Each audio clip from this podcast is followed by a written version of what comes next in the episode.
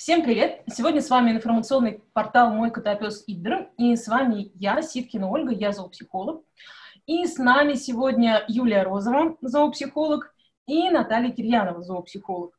И сегодня мы поговорим с вами на тему, как стать зоопсихологом. Слишком... А, Удивительный подбор участников, да?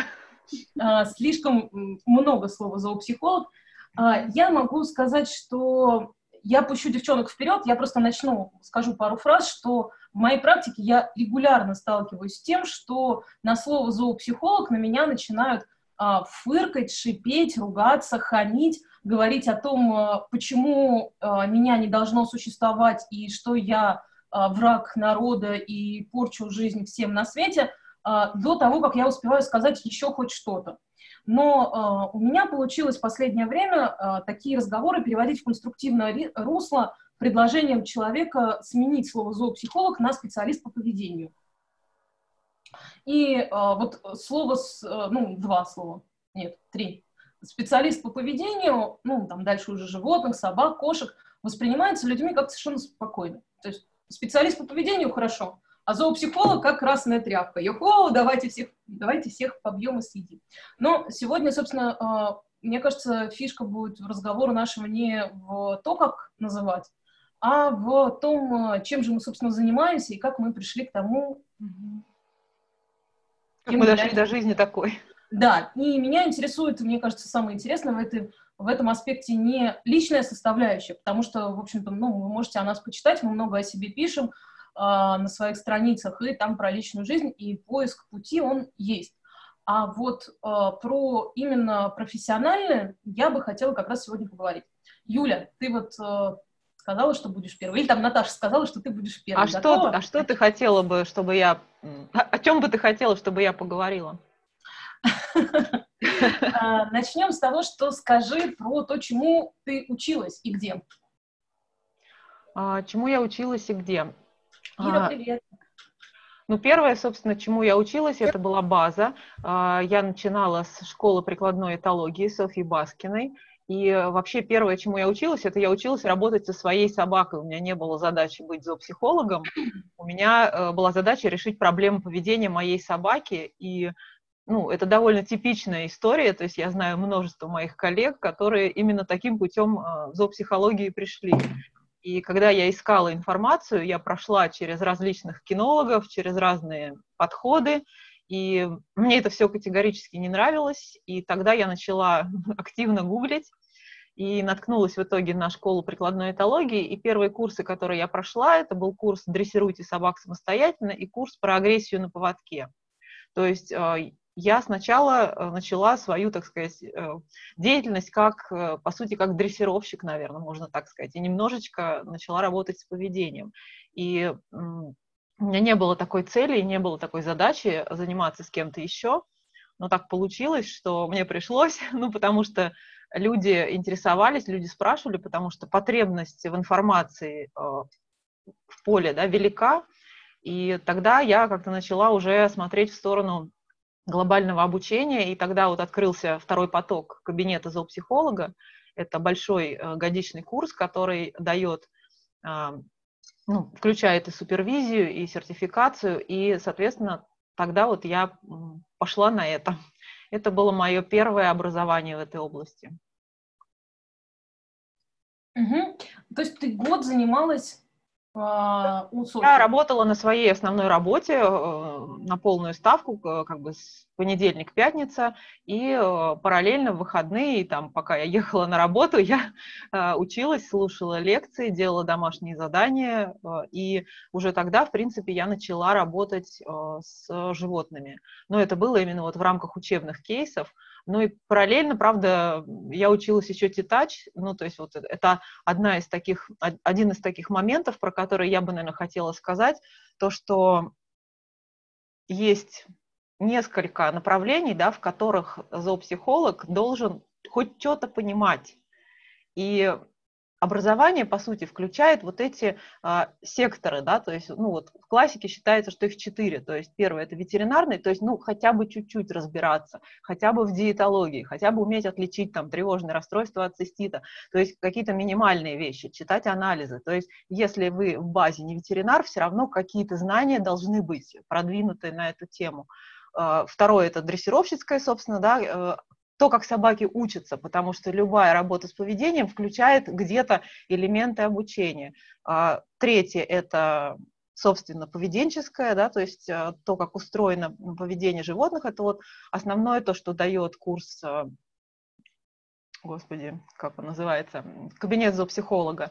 И последний компонент – это психологическая часть, то есть когда человеку, по сути, зоопсихолог, когда хочется быть зоопсихологом, кажется, что ты будешь работать с собачками, но это нифига не так. На самом деле основная работа идет с человеком. И вот э, я по образованию вообще педагог, и у меня есть коучинговое образование. И я не знаю, как бы я без этого справилась, если честно, потому что на каком-то этапе, когда ты уже начинаешь понимать про собак, понимаешь, что ты ничего не понимаешь про людей.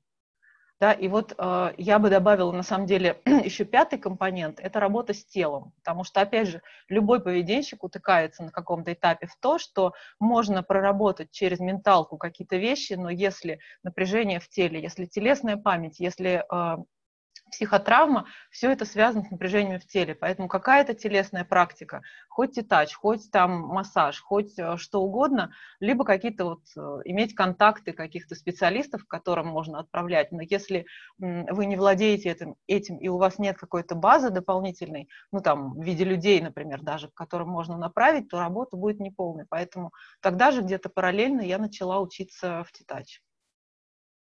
Угу. Oh. Ну, собственно, мне кажется, сейчас ты рассказала все, что надо, и мы можем заканчивать эфир. Не думаю, не думаю. Я думаю, а, как сказать, вот это образование, да, в школе прикладной этологии, я бы сказала, что это примерно одна десятая часть э, тех знаний, именно поведенческих, которые я сейчас применяю в своей практике. То есть э, в любом случае, если, например, вы хотите стать зоопсихологом, нужна какая-то база. Если вам доступна только база на русском языке, то ну, вы ее получите, но этого будет недостаточно. Я не знаю, вот может Наташка меня как раз здесь дополнит, как человек, который имеет европейское образование. Мы сейчас с Наташей поговорим, давай мы про себя дальше по поводу, то есть... Э, ну, собственно, дальше я просто добирала какими-то курсами, то есть я закончила несколько бесплатных курсов, которые доступны на Курсере, все их знают, это курсы Эдинбургского университета и курс университета Дьюка. В общем-то, они про когнитивные способности собак и э, в, общем, ну, в общем и целом про то, что такое благополучие собак и кошек. Да? То есть в целом а, курс школы прикладной этологии очень прикликается с этим всем. И дальше я просто училась как бы какими-то отдельными курсами, семинарами, там, повышением квалификации. То есть я просто добирала а, в различных источниках а, информацию. Все. По-моему, все. Ну, помимо этого, то, то есть был и курс ветеринарной диетологии, и что-то еще, что-то еще. Ну, то есть вот и дрессировщицкие в том числе. Я училась потом отдельно а, по дрессировке я занималась с разными тренерами разных направлений, то есть какие-то вот а, моменты а, в квалификации по обучению собак я уже добирала очно, конечно. Угу. И в какой момент ты поняла, что ты справляешься сама и знаешь, что делаешь? А, иногда мне до сих пор кажется, что я не справляюсь сама и не знаю, что делаю, но, к счастью, в настоящий момент у меня есть кому обратиться с этими вопросами. А, то есть, на самом деле, а, если вот так говорить про опыт, наверное, первые два года были самые трудные, потому что первый год вообще был очень трудный, потому что не с чем было как бы откалиброваться, то есть негде было спросить, а я правильно делаю, а это так устроено, и до каких-то вещей приходилось, по сути, доходить своим умом. Вот. И сейчас, например, я рада, что у меня есть такое вот, ну, достаточно узкое, но надежное профессиональное сообщество, где я могу, например, взять интервизию, то есть прийти к своим коллегам и сказать, ребята, вот у меня тут такой кейс, у меня затык, давайте мы разберем. И я точно знаю, что я получу как бы квалифицированную, гуманную и как бы как это сказать, добрую обратную связь, и в любом случае мы как-то найдем решение. И э, сейчас я обросла как бы полезными контактами, я могу там отправлять людей к врачам, там, к остеопатам, я могу работать с телом, э, я могу, например, если там есть какой-то запрос по дрессировке, например, я не занимаюсь нормативной дрессировкой, э, я могу отправить человеку, который делает это гуманно. То есть я могу любую сферу охватить не сама, так с помощью вот э, сообщества, к которому я принадлежу. Супер. А, мне кажется, ты рассказала, собственно, а, вот еще последний вопрос, который мне, ну, который я, я вижу в этой теме. Что ты можешь назвать вот три самых важных пункта, без которого а, зоопсихолог не будет хорошим? Я не подготовилась. Но первый пункт я сразу скажу, у меня прям больше ничего другое в голову не приходит. А, первое – это личная психогигиена. Это первое, и второе, и третье, потому что за первый год у меня было профессиональное выгорание два раза, просто вот в ноль, до ситуации, что я не могла принимать клиентов. Потому что, э, ну, я не знаю, как у других, опять же, я столкнулась с тем, к чему я была совершенно не готова. И вот пройти это без сторонней психологической помощи, на мой взгляд, просто невозможно. И как бы чем дальше э, ты в этой профессии находишься, ну, тем больше я понимаю, что вот эта устойчивость, она дается только за счет личной проработки. А, плюс, э, ну, второе, наверное, это все-таки профессиональная супервизия. Если есть такая возможность, это было бы очень круто. Либо вот какая-то группа поддержки, то есть без своего а, сообщества, без какой-то вот своей такой группы единомышленников, потому что зоопсихолог зоопсихологу рознь, да, и среди зоопсихологов встречаются различные направления, различные движения, даже те, кто занимается а, гуманно, да, они работают в разных трендах. Вот если есть вот эта своя группа, с которой вы в едином тренде, а, это очень поддерживает. Как работать без этого, я не представляю. Супер. Спасибо большое, Юля. Угу. А, ну что, Наташа, готова ли ты ответить на те же вопросы? А, я готова ответить, но меня интересует вот что. А, что нашим слушателям интереснее? Какой-то рассказ о моем пути, который не факт, что нужно повторять на самом деле, и я скажу, Наташа, почему.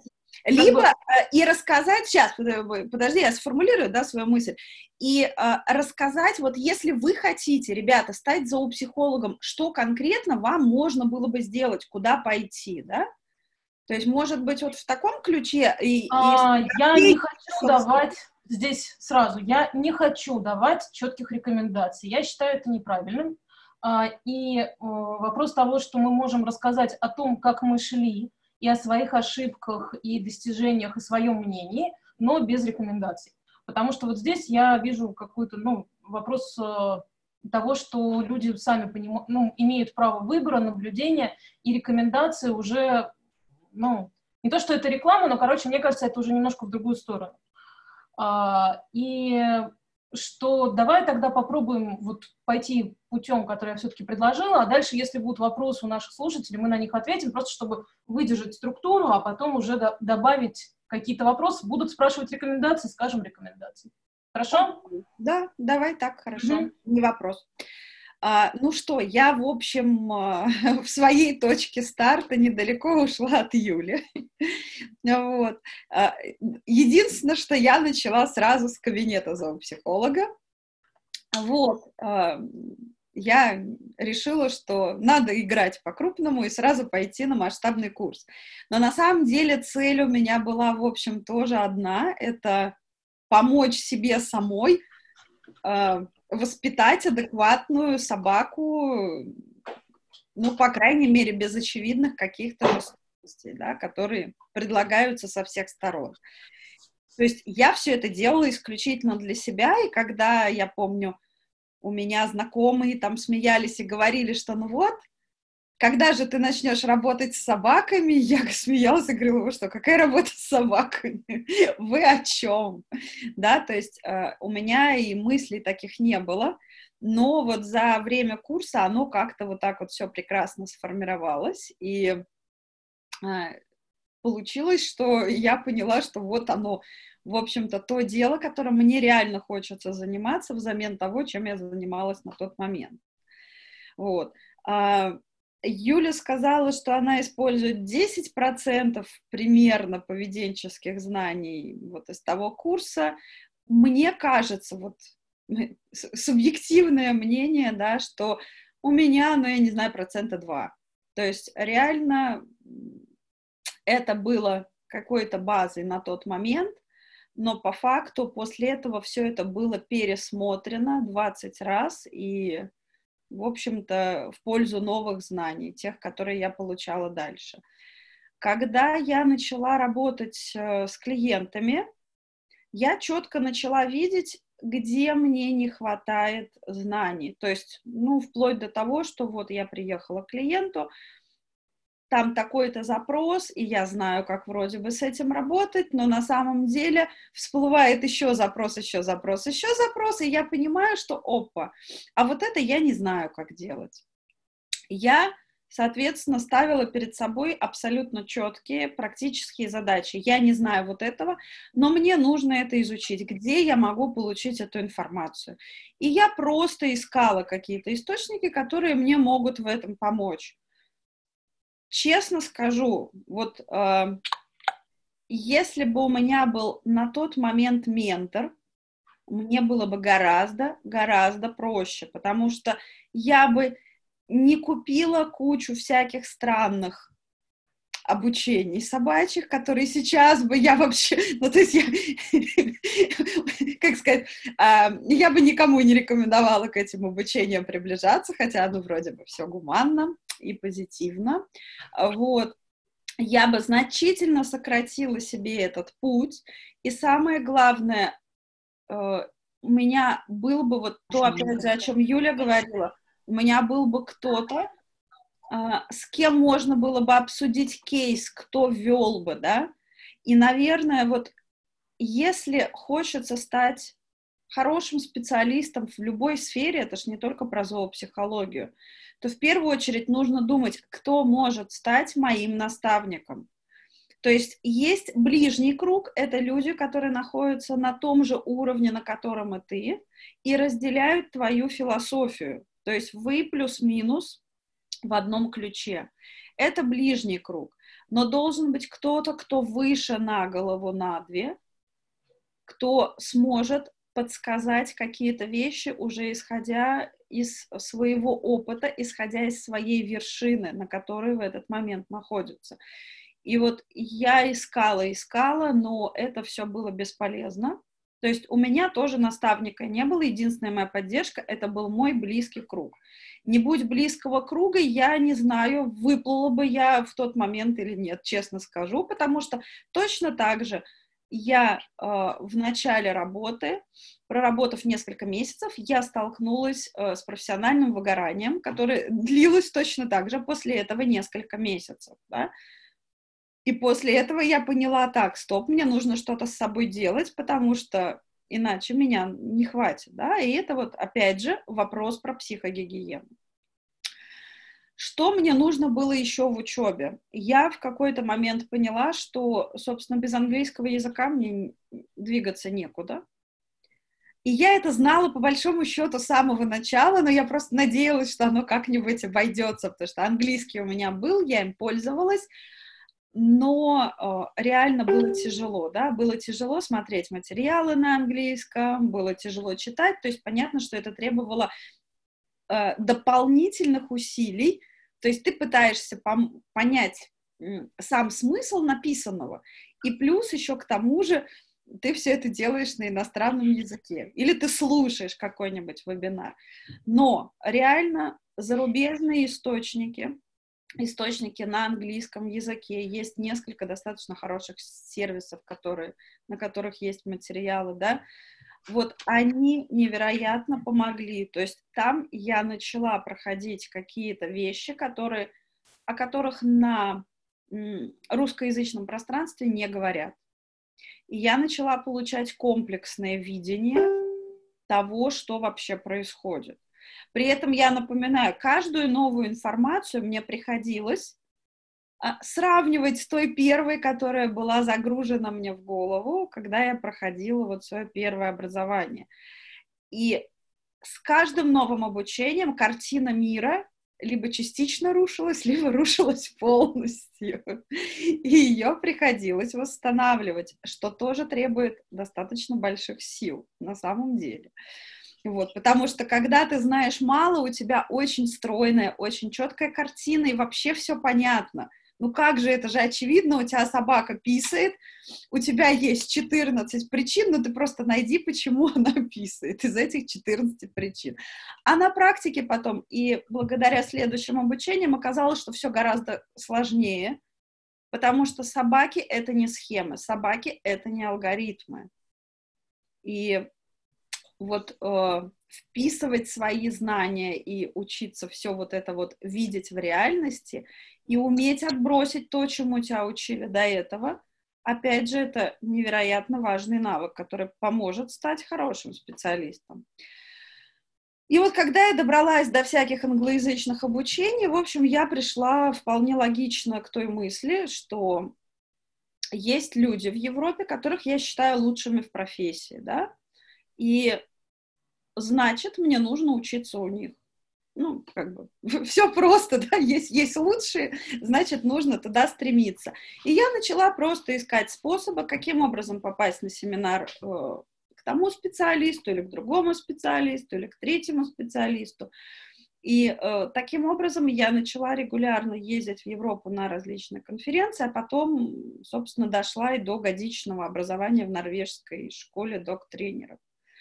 Вот, сразу скажу, что почему это школа док-тренеров, да, почему это не школа зоопсихологии, например, потому что слово зоопсихолог, оно на самом деле типично российское такое.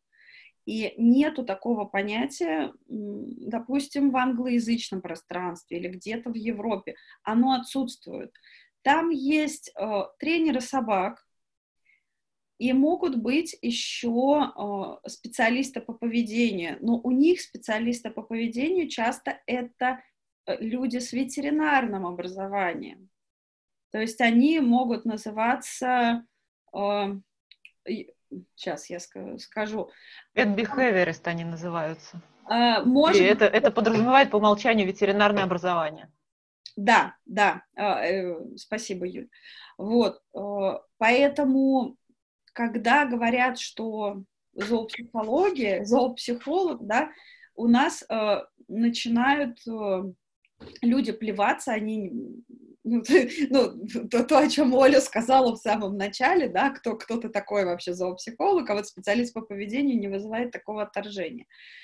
Вот за границей э, слово зоопсихолог непонятно вообще, там есть специалисты по поведению, но в хороших школах, которые говорят про док-тренеров, это, по сути, тот же самый зоопсихолог.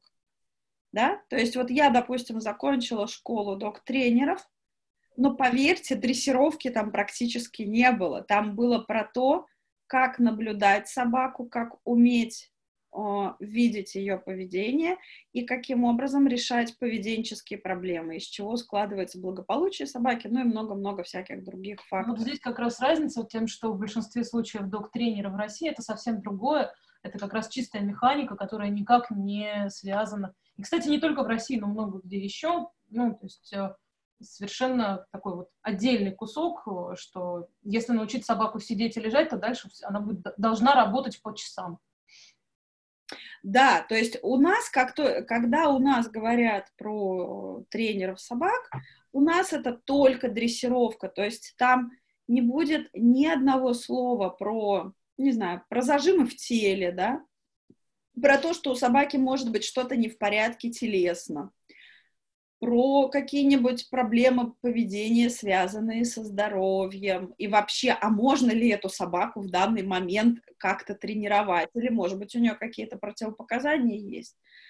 Нету понятия о стрессе и о том, что с этим происходит и как это мешает обучению. То есть в российской системе образования, к сожалению, все достаточно... Знаешь, мне кажется, здесь дело не в российской системе, а в системе, которая идет, э, ну, имеет корни в военной, милицейской, полицейской а, системе. То есть, э, когда а, которая осталась и до сих пор не изменилась, потому что такие системы, они очень э, костные, меняются очень медленно. И вот то, что Логическая осталось, традиция в России, да. Ну, то есть вот то, что осталось еще условно с времен войны, когда все были инструменты, и собаки в том числе, и надо а, за короткий срок, получить э, очень круто работающий инструмент. Вот эта система осталась. Ты знаешь, например, в Израиле я вижу ту же систему. То есть и тот же подход. Поэтому мне кажется, что это, ну, то есть не только э, российская тема. Ну, то есть в Израиле есть одна школа, где учат поведению, но там они учат его в таком количестве, что, в общем, это ни, ни о чем. Ну, Наташа, э, скажи... да, везде такое есть, я не сомневаюсь, просто... Э, Назови три вещи, да. которые характеризуют хорошего специалиста. А, три вещи, которые характеризуют хорошего специалиста. Умение наблюдать без интерпретаций, психогигиена, ну и туда же личностный рост относится. И третье, а чтобы назвать третье, сейчас я скажу. А, не иметь никаких ожиданий. Красотка. Вот, я скажу вот так. Но это все, это так сложно. То есть, если сейчас слушающие меня думают, что я прям всего этого достигла и почти уже дзен, нет, увы, нет, но я, по крайней мере, знаю, куда я иду, да, и что, что мне нужно. Ну, то есть, на самом деле, это некие точки опоры, получаются, которые вот только ты решишь куда-нибудь улететь, они тебя останавливают и помогают вернуться и как бы посмотреть на свою работу трезво еще раз. Ну да, да. То есть по большому счету, когда мы говорим про то, чтобы стать хорошим зоопсихологом, нужно понимать, что в первую очередь нужно развиваться самому. И я сейчас не про профессиональное даже развитие, а именно про личностный рост. Да? Личностно нужно расти, а для этого пути очень много у каждого свой. Обязательно нужно разбираться с телом собаки, потому что вот э, мы не можем рассматривать поведение собаки независимо от ее тела и того, что у нее происходит в теле. И это как ветеринарная какая-то часть, так и всякие прочие другие части. И третий важный аспект, поскольку речь идет о том, чтобы работать с людьми, мы не с животными работаем, да, мы работаем с людьми, это 95% времени работы, да, то есть а, избавьтесь от наивных мыслей, что на самом деле вы работаете с животными. У меня было такое заблуждение. Я от него достаточно, ну, к концу, в общем, первого обучения я от него избавилась. И вот нужно, нужно уметь обучать людей. И это тоже очень важная часть работы, потому что мало знать самому, мало уметь самому. Нужно уметь передать эти знания наиболее подходящим для данного человека образом. То есть, ура, здесь тоже нету шаблонов. Вот примерно так вот. Ну чего, Наташ, я... Мне кажется, ты классно ответила на вопросы, и теперь мы можем опять заканчивать эфир. Но почему же? Теперь ты можешь рассказать. Кстати, да. Рассказали. Ну, то есть, ну, то есть просто у всех своя история и свой путь, и вы начинали с э, желания помочь своей собаке. А я скажу по-другому. Я начинала с мысли, что я хочу изменить мир. Тоже я... хорошо. Ну а что, как хорошая мысль, чем плохо-то? А, ну, я на самом деле эту историю вполне себе везде пишу, что я поехала к друзьям, которые живут в Абхазии, а, что они живут там, мои друзья, с которыми мы вместе учились в МГУ, которые а, супер, ну как, если сильно упростить, люди, которые а, очень много читают, путешествуют, знают языки за мир во всем мире, за любовь, детей и счастье. И они выращивают мандарины, фихуа и живут счастливой жизнью. А, но то, что я там увидела, что люди реально как бы по-другому живут, по-другому обрабатывают землю, с другой психологией. А, это не то, чем, ну, как пугают все родители про людей, которые живут в деревне но я увидела, как эти люди обращаются с животными, и я поняла, что вот здесь какой-то какой-то косяк, что-то не так. Потому что вот образ общения с животными — это как раз вот из того, что происходило нам и сто лет назад, и много-много лет назад. И я как бы увидела в этом месте потенциал развития. И приехав в Москву, мы встретились с Андреем, я сказала, Андрей, а знаешь ли ты какую-нибудь хорошую школу за психологию? Он сказал, хорошую школу не знаю, но я знаю, что вот есть Соня, у нее есть э, какой-то проект, и там чему-то учат. А, Андрей с Соней знаком еще по университету давным-давно, и, собственно, ну, я пошла к Соне учиться, закончила ее школу, и где-то в процессе обучения я месяца через два я поняла, что ну, короче, я пошла на первый психологический курс. Потом я пошла на вторые психологические курсы. Здесь я говорю про людей. Потом я пошла на третьи психологические курсы. А, и, собственно, я до сих пор регулярно хожу на психологические курсы, которые меня продвигают, меняют и что-то делают. А, причем, а, если девчонки меняли своих собак, то я никого не меняла, потому что у меня не было собак, и нет собаки до сих пор. И я регулярно слышала вопросы, ха, ты зоопсихолог, ты работаешь с собаками, а как же собака? Потом я беру собаку на передержку, рассказываю, что происходит и как происходит, и у меня там начинается шквал клиентов по собакам. То есть это очень интересно, ну, то есть для меня это интересное наблюдение. У меня просто всю жизнь были собаки с детства, и их было, то есть а, ну, как из истории, что если на меня в метро наступает на ногу, я скорее заручу, чем скажу человеку, что я о нем думаю. То есть ну, ты немножечко собака. Ну, я не немножечко собака, просто их было всегда очень много рядом.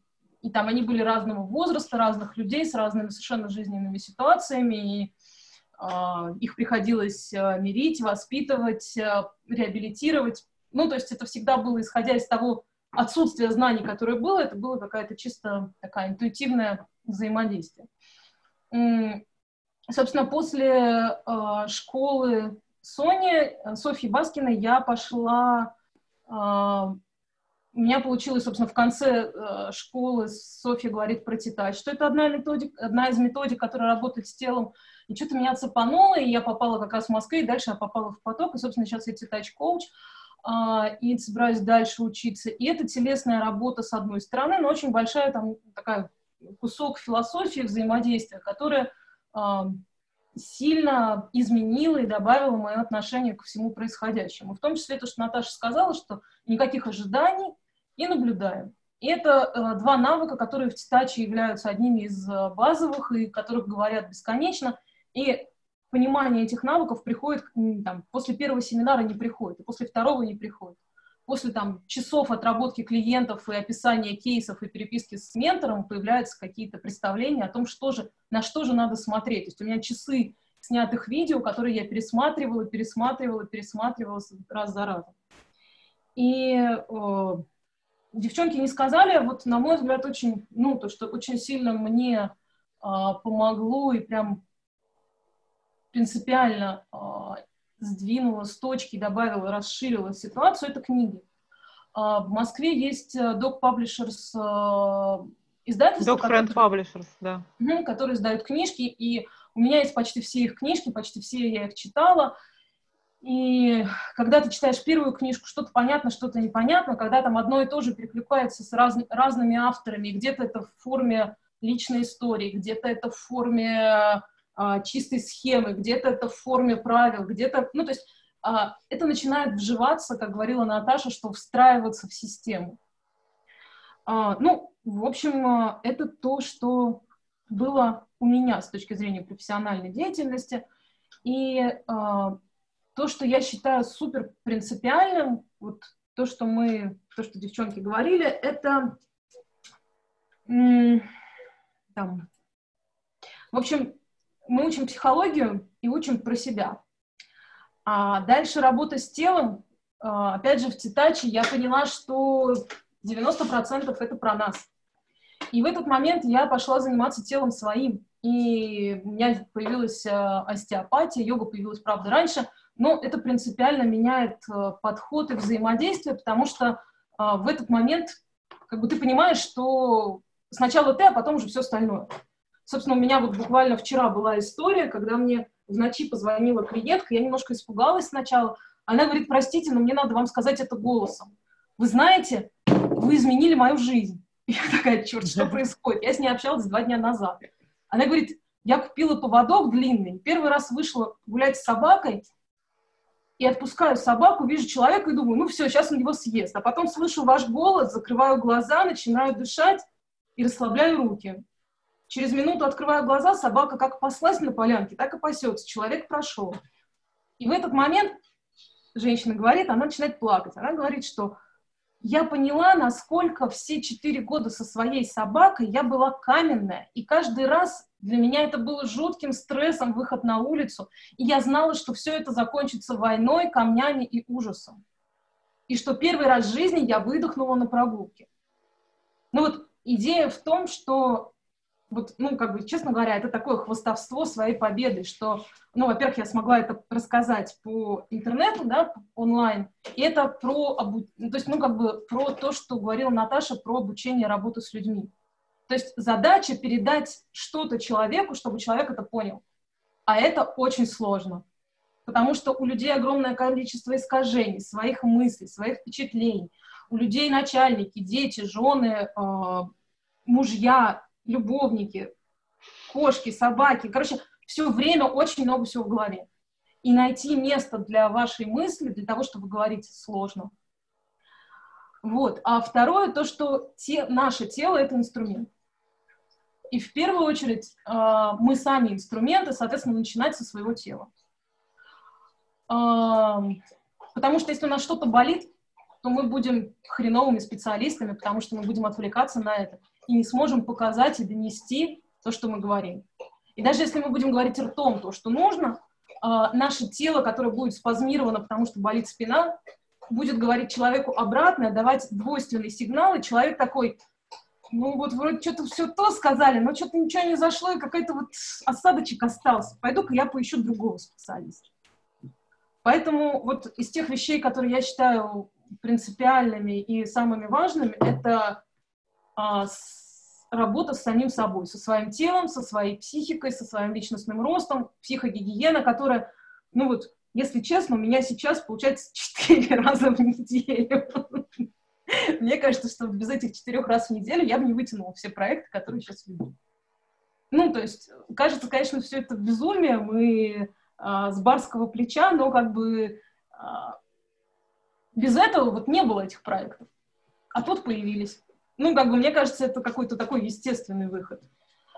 А, то есть, в первую очередь, мы становимся инструментом, который мы шлифуем со всех сторон. Это раз. А, два, я считаю, что э, постоянный профессиональный рост является единственной точкой э, нахождения на плаву и вообще существования. Потому что в тот момент, когда мы остановились учиться, мы перестали быть, перестали быть просто, да.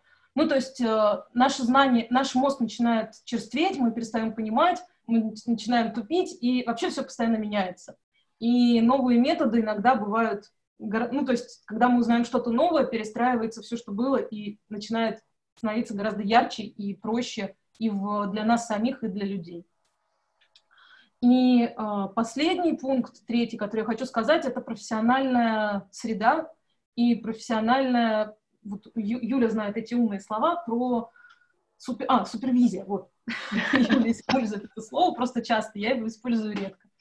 А, профессиональная супервизия, а, кураторство, менторство, то есть а, ситуация, когда ты знаешь, кому обратиться за вопросом, а лучше знаешь двух людей, которым обратиться за вопросом. А еще э, в идеале, конечно, чтобы это был э, титаж-специалист, остеопат, гомеопат, э, хороший ветеринар, причем и реабилитолог, и общей практики, а еще анестезиолог.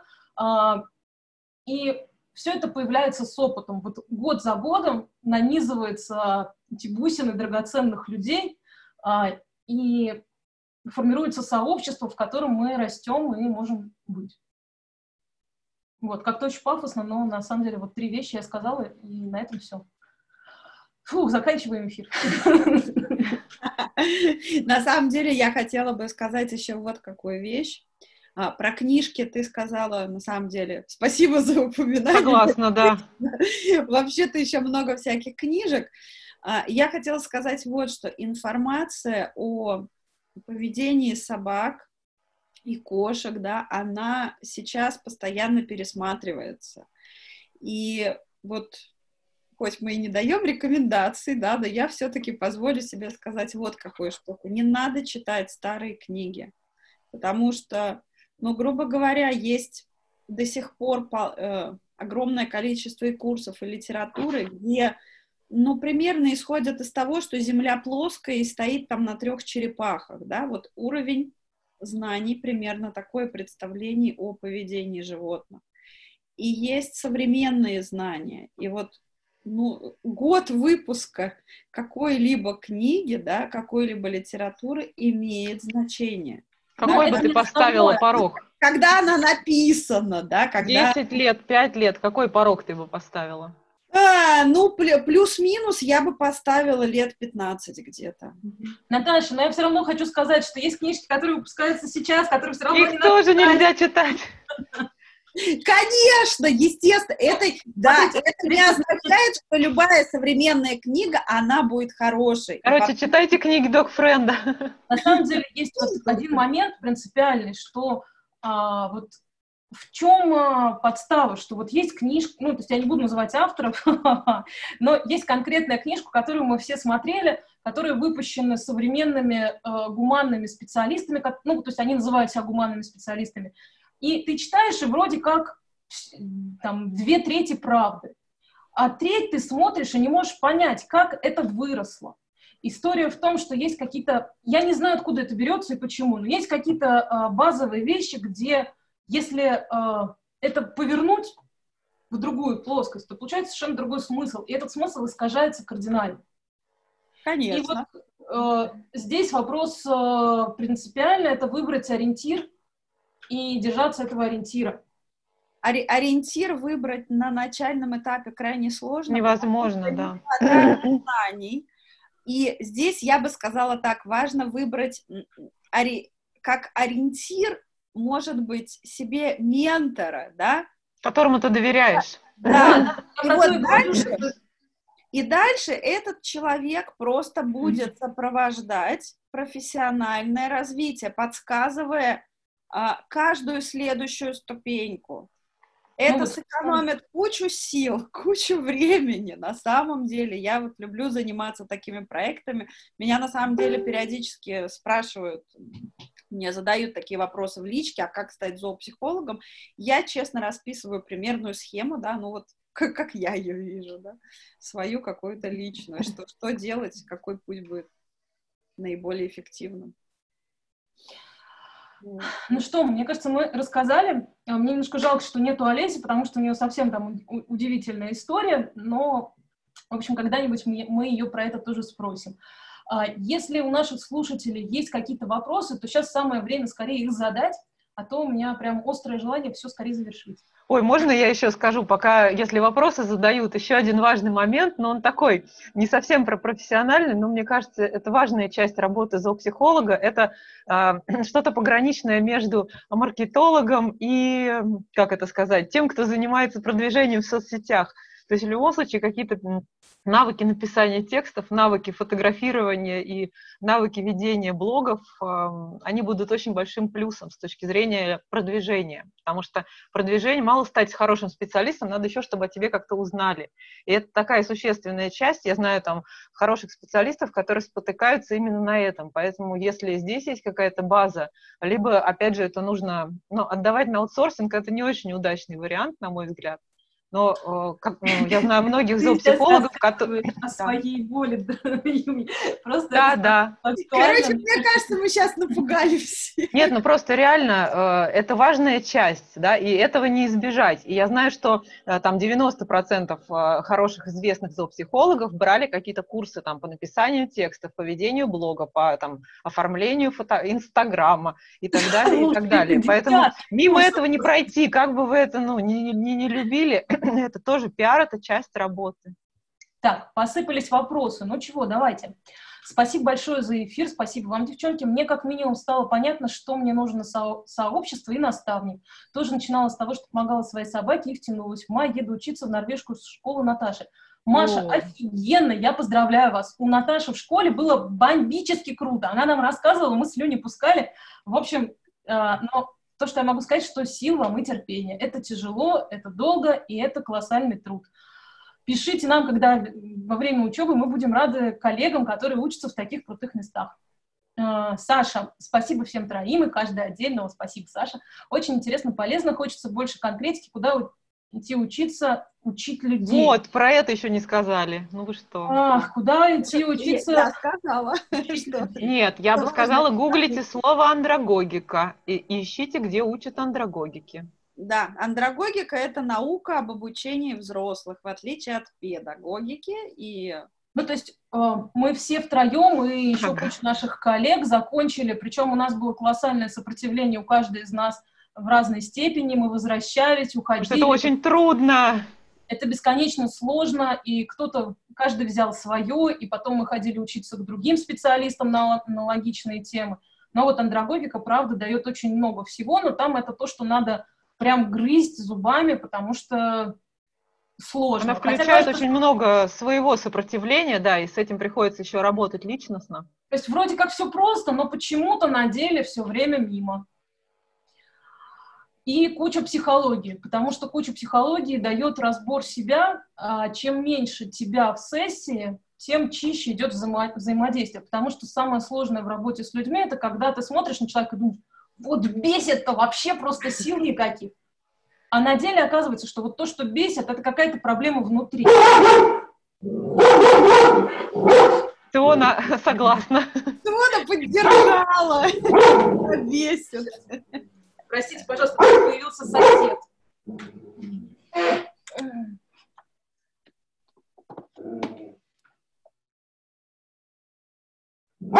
У нас сосед, сил никаких, а его еще не дают, ему еще не дают играть, и они страдают друг на друга. А, сосед, смотря. в смысле, собака. Да, да, сосед собака. А, поэтому, на мой... Меня слышно или? Да, да, нормально. Терпим. Но, но Циону тоже хорошо слышно. К сожалению, это на пару минут. А, она сейчас сама успокоится, подойдет. В общем, на мой взгляд, сначала надо учить, ну, то есть чистить себя, свое сознание, чтобы начинать быть э, каким-то более-менее, ну, то есть перестать обращать внимание на людей. Ну, в смысле, что перестать раздражаться, что если каждый раз, когда мы раздражаемся на клиента, это повод сходить к психологу или на какую-то сессию почистить раздражение. Да, бегом на супервизию, да. Да, потому что это называется не что не так с клиентом, а что не так со мной. Вот, и потом уже, собственно, учить людей становится гораздо проще, потому что тогда ты гораздо чище даешь информацию. Так, интересны личные рекомендации книг и курсов или антирекомендации? Именно этим был интересен эфир, кроме вашего личного пути. Ксения, э, смотрите, антирекомендаций нет, потому что это неэтично, а, а рекомендации Dog Friend Publishers, книжки все. На мой взгляд, одну за другой. А, можно я скажу по поводу рекомендаций школ? А, меня просто тоже часто спрашивают, как Наташа сказала, да, в личку, как стать зоопсихологом.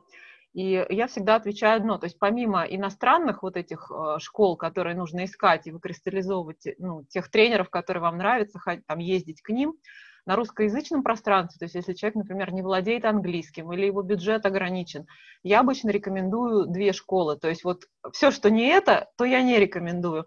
А, это вот э, школа Софьи Баскиной, которая дает э, базовый ну, базовые знания в области поведения животных. И э, сейчас я рекомендую школу Лидии Ушаковой. Я не знаю, то есть я ее не заканчивала, я не знаю, как там учат в плане вот на зоопсихологов, да, но у нее э, гуманистический подход, и там очень хорошо дают именно тему взаимодействия с клиентом. То есть Лидия, э, я с ней лично знакома, она была одним из моих супервизоров именно в вопросе работы с людьми, клиентами, и вот если вы хотите прокачать э, часть взаимодействия с человеком, там очень серьезные курсы в этом плане, с большим количеством супервизии, обратной связи, управляемых сессий и так далее, а вот можно рассмотреть еще этот вариант. Но, повторюсь, опять же, для обеих этих школ это база. То есть потом все равно наращивать именно зоопсихологическое образование придется сверх. Но как база, хоть, чтобы хоть с чего-то начать, хоть какие-то ориентиры поставить, я это рекомендую. Угу, но как бы ни та, ни другая школа не является достаточной для того, чтобы быть специалистом, потому что огромное количество всего, что надо еще добирать, развивать. И... Ну, надо же с чего-то начинать. Ну, понятно, что в идеале можно сразу с чего-то супер-мега начинать, но, как говорится, все, ну, у всех разные пути, да, и разные возможности на старте. И опять ну, же, просто... А, можно начать практиковать достаточно быстро, там, как-то аккуратно, под надзором, и параллельно добирать уже таких глобальных знаний, ну, собственно, как мы делали. А я бы посоветовала совсем другой путь, да, то есть если э, сложно с э, английским языком, допустим, да, то я бы в первую очередь посоветовала книги, то есть сейчас есть тот же Борис Жуков «Введение в поведение», да, есть разные э, книги серии «Собаки умнее, чем мы думаем», есть книги про нейропластичность, то есть про то, как работает мозг, есть книги про теорию привязанности, они про детско-родительские отношения, но все это переносится на собак точно так же, то есть мы все это используем, да, чтение по чтение книг э, психологов о тому, как развивается привязанность, что происходит между ребенком и родителями, все это мы можем точно так же переносить на животных. Да? Сапольский, Сапольский вот, еще. Просто, да. Следующий большой блок есть совершенно прекрасный профессор Стэнфордского университета и ученый мирового уровня Роберт Сапольский, на Ютубе есть э, курс его лекций, называется «Биология поведения», и это то, с чего я рекомендовала бы начать. Вот все вот это не стоит практически никаких денег. Ну, там книжки по 300, по 500 Короче, рублей. Еще да, из того, что не названо, да. Жуков «Стой, кто идет» э, — это про поведение и гормоны. Это прям вот да. ему то есть на самом деле я бы рекомендовала э, идти сразу по правильному пути, чем, допустим, э, как я шла, я закончила базовый вот этот курс, да, но реально я использую потом только меньше 5% от того, что там есть, и все остальное мне приходилось из себя выкорчевывать. Это сложно. Я, я сторонник того, чтобы идти сразу по правильному пути и писать набело, вместо того, чтобы потом менять свои установки, потому что... Ну, это... Наташа, я, смотри, я понимаю, о чем ты говоришь, в этом есть доля правды, но при этом, на мой взгляд, э, вот э, в этом образовании базовом есть э, много биологии, которую люди сами очень редко когда могут добрать. Там она сконцентрирована, сфокусирована, хорошо объяснена. Вот и... Э, до этого Роберт Сапольский как Сапольский раз... не пишет очень, ну, то есть у Сапольского очень много, и я считаю, что это прям must-have всем, но э, его вот как следующий этап, и как э, то, что где ты видишь там косяк, исправляй по-сапольски. Ну вот, я бы сказала так, потому что все-таки э, какие-то э, особенности, они важны, и там очень много ценного именно про, про животинок, именно как... И, и книги, да, и книги Сапольские, которые переведены на русский язык, все как одна прекрасные. А, у нас есть еще один вопрос э, по поводу дрессировки, как выбрать ружное направление. Я скажу честно, дрессировка вообще нафиг не нужна. Что дрессировка, можно скинуть одну статью, в которой будет написано, как правильно дать вкусняшку, чтобы собака села и легла. Это все. А вот все остальное это поведение, и это бесконечное количество книг, которые надо прочесть, э, курсов, которые надо послушать. И вот, ну, собственно, мы сейчас на это ответили. Потому что ну, дрессировки, ну, ну смотри, на самом деле для некоторых людей, да, есть ценность именно в дрессировке как таковой, да, то есть это скорее что-то про спорт, и я могу здесь сказать вот чисто свое мнение, я не, не очень фанат именно спорта, но такое направление есть, и смысл в том, что касается школ, э, никуда, но есть отдельные тренеры, которые в том числе и в нормативной дрессировке адекватно учат, вот идти к ним, то есть у вас не будет корочки, но вы будете крутым дрессировщиком. Но, но не э, но, не но не специалистом по поведению, да. да. То есть просто искать таких тренеров. Ну, то есть они... это исключительно про тренера, не про зоопсихолога. Да, то есть э, искать личность. И пишет еще Саша, спасибо рекомендации, говорит, спасибо, говорит Соне за ее рекомендации. Я передам.